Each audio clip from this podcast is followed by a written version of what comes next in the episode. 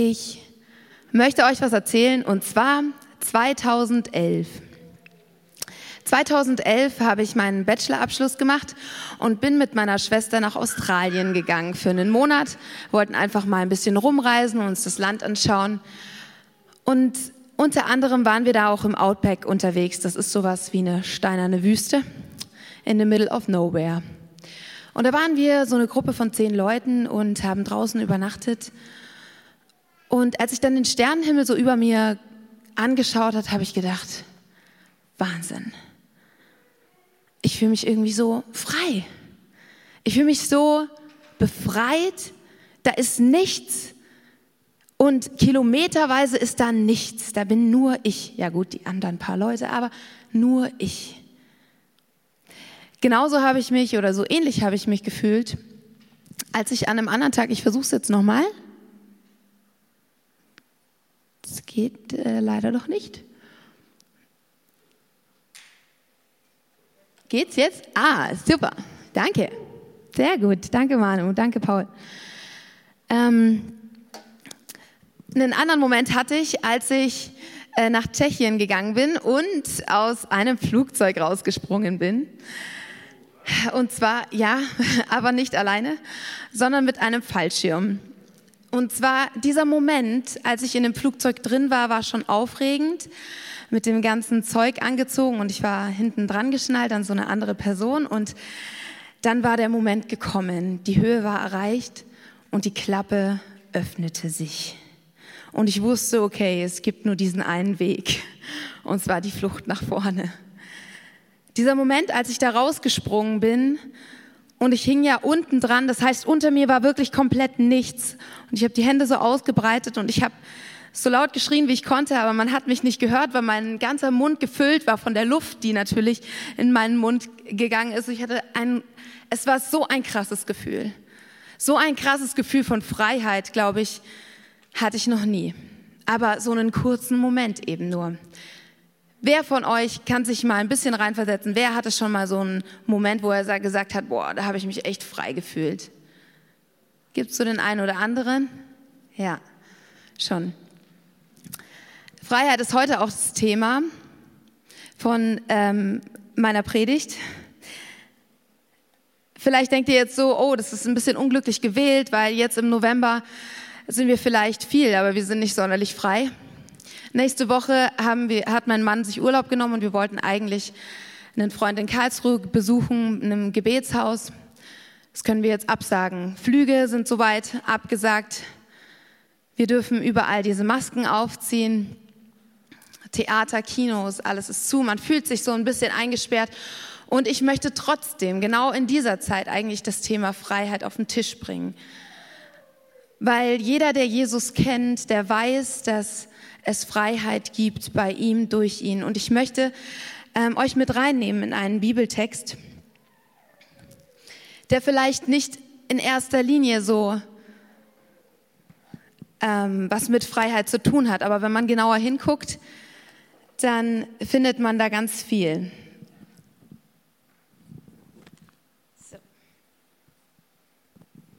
Ich lese aus Lukas 6, Vers 6 bis 11. An einem anderen Sabbat, als Jesus in die Synagoge ging und lehrte, war dort ein Mann, dessen rechte Hand verkrüppelt war. Die Schriftgelehrten und Pharisäer beobachteten Jesus aufmerksam, Sie wollten sehen, ob er am Sabbat heilen würde. Sie hofften nämlich, einen Vorwand zu finden, um ihn anklagen zu können. Jesus wusste, was sie dachten. Steh auf und komm nach vorn, sagte er zu dem Mann mit der verkrüppelten Hand. Der Mann stand auf und trat vor. Nun wandte sich Jesus zu den Schriftgelehrten und Pharisäern und sagte, ich frage euch, was ist richtig? am Sabbat Gutes zu tun oder Böses, einem Menschen das Leben zu retten oder ihn ins Verderben zu stürzen. Er sah sie alle der Reihe nach an. Dann befahl er dem Mann, strecke deine Hand aus. Der Mann tat es und seine Hand war geheilt.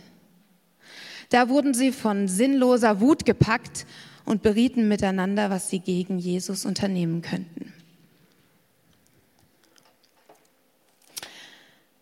In diesem Text möchte ich drei Perspektiven aufzeigen und euch da einfach mit reinnehmen. Als erstes möchte ich den Mann mal genauer angucken. Der Mann, um den es hier geht. Der Mann mit der Hand. Der Mann mit der verkrüppelten Hand. Lass uns mal eine Gedankenreise machen in das Leben von diesem Mann. Man weiß aus dem Text nicht, ob er schon immer mit dieser verkrüppelten Hand geboren wurde oder ob das erst bei einem Unfall passiert ist, das weiß man nicht. Aber man weiß, dass er eine Schwäche hat, einen Mangel, ein offensichtlicher Mangel. Wenn er zum Beispiel irgendwas tragen müsste, dann hätte er mit zwei Händen ein Problem. Mit einer Hand kann ich vielleicht dieses Tablett hochheben, aber einen großen Stein oder etwas wirklich anpacken oder ein Kind ordentlich halten, das ist schon schwierig. Dieser Mann hat, glaube ich, sein ganzes Leben lang Ausgrenzung erfahren wegen seiner Schwäche.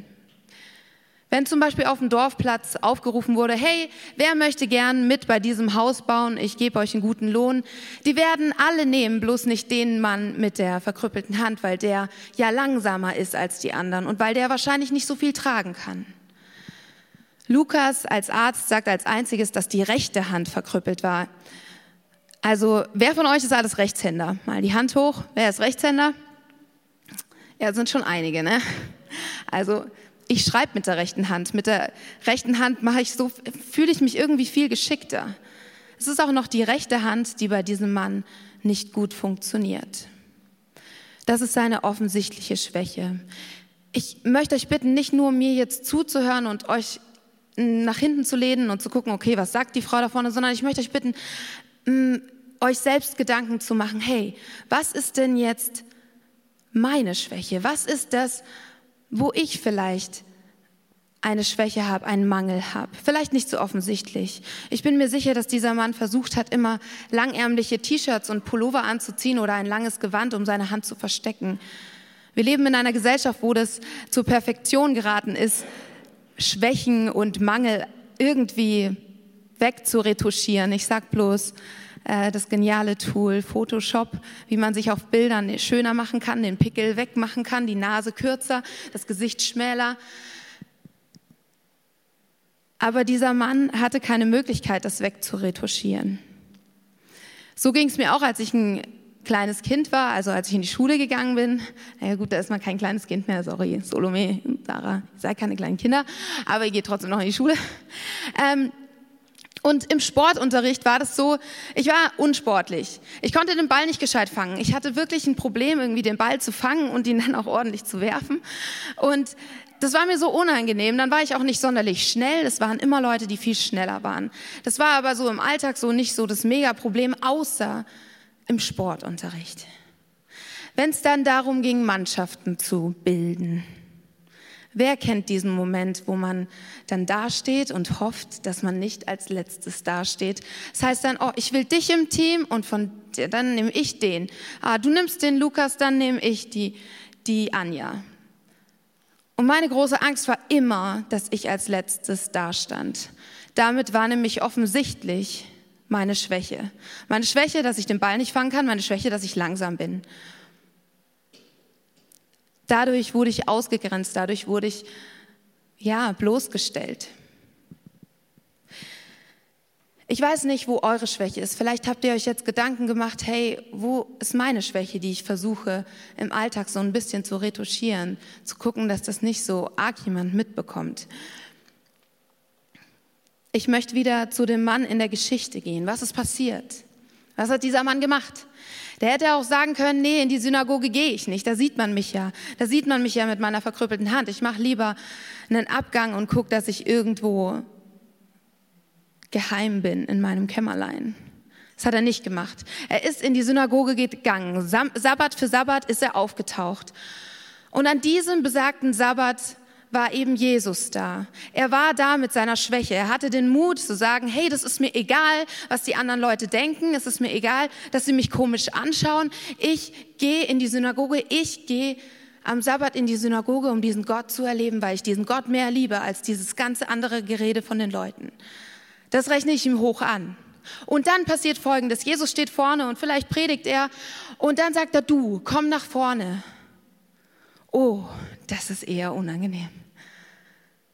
Ich weiß nicht, ob er in der letzten Reihe saß, aber er hatte den Mut zu kommen und dann hat er auch noch den Mut aufzustehen und sich vorne hinzustellen. Vielleicht stand er da und hat versucht, irgendwie mit einem langen Ärmel seine Hand so zu verdecken. Und dann sagt Jesus, geht Jesus noch einen Schritt weiter und sagt, hey, du, streck deine Hand aus. Streck deine Hand aus.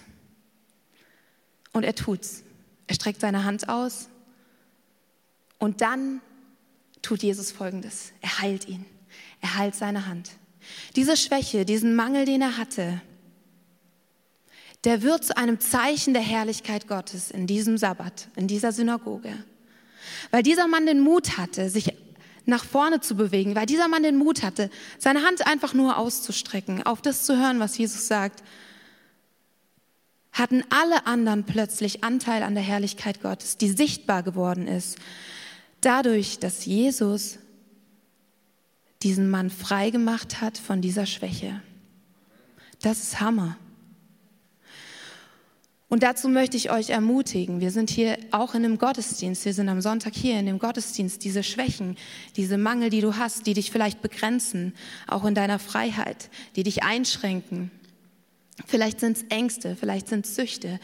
Jesus möchte dich davon befreien. Das hat er in dieser Geschichte gemacht und ich finde das so, so berührend und so ermutigend. Aber die Geschichte ist an der Seite, an dieser Stelle noch nicht vorbei, denn ich möchte noch eine andere Gruppe, die hier in dieser Geschichte eine Rolle spielt, mal angucken. Die Pharisäer. Die sehen das. Die Pharisäer, die jede Regel halten, die sich in ihrem Alltag strikt daran halten und am Sabbat wirklich nur diese Schritte gehen, die sie sich ausgemalt haben, die Regeln um die Regeln rum, haben sie alles befolgt, haben sie alles gemacht, haben sie alles auswendig gelernt. Diese Leute kommen und die sehen, was Jesus da macht. Und sie sind stinksauer. Sie werden von einer sinnlosen Wut abgepackt. Das hat sie wütend gemacht. Sie haben die Herrlichkeit Gottes erlebt. Das hat sie wütend gemacht. Zuerst habe ich nicht ganz verstanden, aber dann musste ich dran denken, dass ich, ich habe vor einer Zeit lang mal trainiert für einen Halbmarathon. Ich habe trainiert ein Jahr lang. Ich habe ganz konsequent mich an den Ernährungsplan gehalten, ganz konsequent an das Intervalltraining, bin gelaufen, tagelang, wochenlang, monatelang habe ich auf diesen einen Tag vom Halbmarathon hingearbeitet. Und dann war es endlich soweit. Im September, ich stand an der, an der Startlinie und neben mir war einer und ich so, hey, voll krass, ey, ich habe mich hast dich auch so krass vorbereitet und ich habe echt alles gemacht. Dann sagt er so zu mir, nö, ich wollte einfach mal so mitlaufen, mal sehen, wie weit ich komme. Und ich schaue den so an und denke so, pff, der, ah, der wird es nicht bis zur Ziellinie schaffen, niemals der Startschuss, auf die Plätze, fertig, los und ich bin gerannt. Ich bin gerannt, wie ich noch nie vorher gerannt bin. Ich hatte einen Pace von fünf, falls es irgendjemand interessiert. Ich war richtig, richtig schnell und nach dem achten Kilometer habe ich gedacht, ich falle gleich tot um. Das ist der große Fehler. Ich bin einfach viel zu schnell losgerannt und den Typen neben mir habe ich nicht mehr gesehen. Bis Kilometer zwölf. Ich hörte Schritte hinter mir. Ich hörte sie immer lauter werden und ich drehte mich um und da war dieser Typ. Und sinnlose Wut ist nur ein netter Begriff dafür, was ich gefühlt habe in dem Moment. Ich habe gedacht, hey Alter, ich habe mich wirklich an alles gehalten. Ich war wirklich so konsequent und dann überholt mich dieser andere Mann. Tatsächlich ist er auch vor mir ins Ziel gelaufen. Ich habe mich nämlich verlaufen, aber das ist eine andere Geschichte. Also, was ich damit sagen will, ich kann diese Wut von den Pharisäern gut verstehen. Dass man alles tut und alles macht und es irgendwie doch nicht ausreicht oder doch andere Leute gesegneter sind als ich. Vielleicht ist es nicht der Halbmarathon, vielleicht ist es, du willst unbedingt in ein Kleid reinpassen, du möchtest diesem Ideal entsprechen und es klappt einfach bei dir nicht und die andere kann essen, was sie will und bei ihr klappt es halt einfach. Oder vielleicht ist es irgendein, irgendein Ziel, das du hast in der Schule, dass du sagst, hey, ich möchte gern so und so, ich möchte einen Schnitt von 1,3 haben und die andere lernt kaum und kriegt es halt voll hin. Vielleicht ist es in der Arbeit so, dass der Chef irgendwie nur die Fähigkeiten von deinen Kollegen sieht und den befördert und du hinten anstehst. Ich weiß nicht, was es bei dir ist, aber ich bin mir sicher, jeder hat sowas. Neid und Missgunst ist ganz häufig die Ursache von fehlender Dankbarkeit und fehlender Zeit in der Gegenwart Gottes. Jesus sagt, Paulus sagt, Christus hat uns zur Freiheit befreit. Wenn wir den christlichen Glauben angucken und wir davon reden, dass Jesus uns frei macht, kommt im nächsten Schritt ganz häufig, ja, aber dann musst du das und dann musst du das und dann musst du das und dann musst du das und dann. Manche Leute sagen, hey, Christentum ist für mich nicht, hat nichts mit Freiheit zu tun. Die Pharisäer haben sich auch gedacht, hey, das hat nichts mit Freiheit zu tun. Ich bemühe mich, um Gott zu gefallen. Ich versuche, täglich stille Zeit zu machen, viel in der Bibel zu lesen, meinen Zehnten zu geben, nett zu meinen Mitmenschen zu sein, wirklich alle zu lieben und zu gucken, ob ich auch wirklich für alle gebetet habe, äh, jeden Tag. Das hört sich irgendwie so an wie Druck. Das hört sich so an wie ich muss, ich muss, ich muss, eine To-Do-Liste. Aber Paulus schreibt hier, hey, Christus hat uns zur Freiheit befreit. Was bedeutet das? Heißt es, dass wir tun und lassen können, was wir wollen? Egal, wir sind ja in der Gnade. Das meint Paulus an der Stelle sicher nicht. Wir sind befreit, weil Jesus, jetzt komme ich zu dem letzten Menschen hier in dieser Geschichte, weil Jesus Folgendes tut. Er sagt zu dem Mann nicht so, und jetzt gehe hin, verkaufe alles, was du hast, und dann komm wieder, dann heile ich dich von deiner Hand. Sondern Jesus sagt einfach nur, du komm hoch und ich heile dich. Jesus befreit uns vom Tun zum Sein. Bei Jesus musst du nicht erst irgendwas tun und irgendwas leisten und nett sein und das tun und das. Nein, du musst nichts tun. Einfach nur sein. Aber hey Leute, es ist schwierig. Ich finde es schwierig, mir Zeit am Tag zu nehmen, wo ich einfach nur bin in seiner Gegenwart weil ich habe eine volle To-Do-Liste und ich möchte möglichst effektiv sein. Ist das jetzt effektiv, wenn ich einfach nur da bin und den Bibeltext noch und noch und noch mal lese? Ist das effektiv, wenn ich einfach nur da bin und mir bewusst mache, dass Jesus jetzt da ist? Es ist manchmal schwer, nicht effektiv zu sein und sich einfach nur bewusst der Gegenwart Gottes auszusetzen. Aber ich sage euch Leute, das ist das, wozu uns Jesus befreit hat. Nicht dieses, dieses, mm, diese christliche Subkultur, in die wir uns dann einfinden. Das ist nicht das, was Jesus sich gedacht hat. Jesus wollte einfach bei dir sein. Und er möchte, dass du auch bei ihm bist. So wie du bist, liebt er dich. So wie du bist, kannst du kommen. Jederzeit. Und er macht dich frei von dem Druck von anderen Leuten, die sagen, hey, du musst das, du musst das. Nein, bei Jesus muss ich das nicht. Bei Jesus kann ich sein. Und ich bin so dankbar dafür, dass ich bei ihm einfach sein kann. Er ist am Kreuz für meine Schuld gestorben, damit der Weg frei ist zu Gott. Und er hat den Tod besiegt, ist wieder auferstanden, damit ich frei werde von Schuld, frei werde von Süchten, frei werde von manchen Mangel. Er nimmt uns nicht alles, aber manchen Mangel. Und dann in seiner Gegenwart passiert Folgendes. Ich möchte ähm, euch mit reinnehmen noch in den letzten Bibeltext, den ich für euch habe aus Römer. Da schreibt Paulus, Ich habe euch vor Augen geführt, Geschwister, wie groß Gottes Erbarmen ist. Die einzige angemessene Antwort darauf ist die, dass ihr euch mit eurem ganzen Leben Gott zur Verfügung stellt und euch ihm als ein lebendiges und heiliges Opfer darbringt, an dem er Freude hat. Und das ist der wahre Gottesdienst. Und dazu fordere ich euch auf.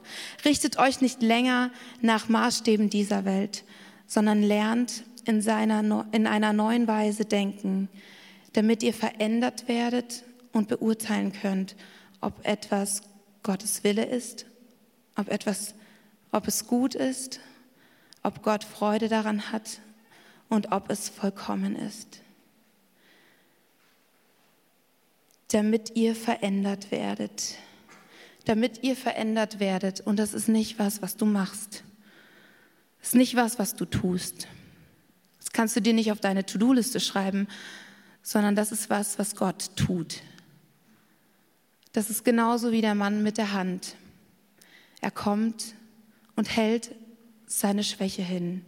Er kommt und hält seine Unfreiheit hin. Und Jesus heilt. Jesus heilt. Er verändert diese verkrüppelte Hand zu einer gesunden Hand. Er verändert ein Herz, das verletzt ist, er heilt und er verändert unsere Denkweise, wenn wir Zeit mit ihm verbringen, ganz nah an seinem Herzen. Und ich finde es so interessant, es ist nicht was, von, was man von einem Tag auf den anderen plötzlich merkt, oh ja, ich bin jetzt verändert, sondern es ist ein Prozess. Es dauert halt ein bisschen. Und ich weiß noch, früher habe ich immer versucht, die Leute in meiner Kirche, ich bin in Garmisch-Partenkirchen aufgewachsen, in einer freien evangelischen Gemeinde und da war es eher konservativ. Und ich habe immer gedacht, boah, wie kurz muss mein Rock sein, damit die Leute wirklich äh, sich beschweren und sich aufregen über mich. Also ich wollte provozieren, ich wollte so ein bisschen einfach das ganze christliche Ding stören. Und wisst ihr was, das will ich jetzt gar nicht mehr. Da hat mich Gott verändert in diesem kleinen Punkt hat er mich verändert. Und wo er mich noch verändert hat, ist, wir beten heute für verfolgte Christen. Ne? Früher habe ich das immer, Gott, ah, das, war, das hat mich nicht interessiert. Und plötzlich ist es für mich so, wenn ich in den Nachrichten höre von Lyon oder von Nizza, dass meine Geschwister enthauptet worden sind, angegriffen wurden, dann tut mir das weh. Weil ich weiß, dass sie zu Jesus gehören, weil ich weiß, dass sie ja, zum Leib Christi gehören, weil ich weiß, dass sie zu meiner Familie gehören. Es ist mir plötzlich nicht mehr egal, dass Menschen in anderen Ländern unter übelsten Bedingungen behandelt werden, wenn sie an Jesus glauben. Es ist mir nicht egal. Es verändert mein Denken und mein Sein.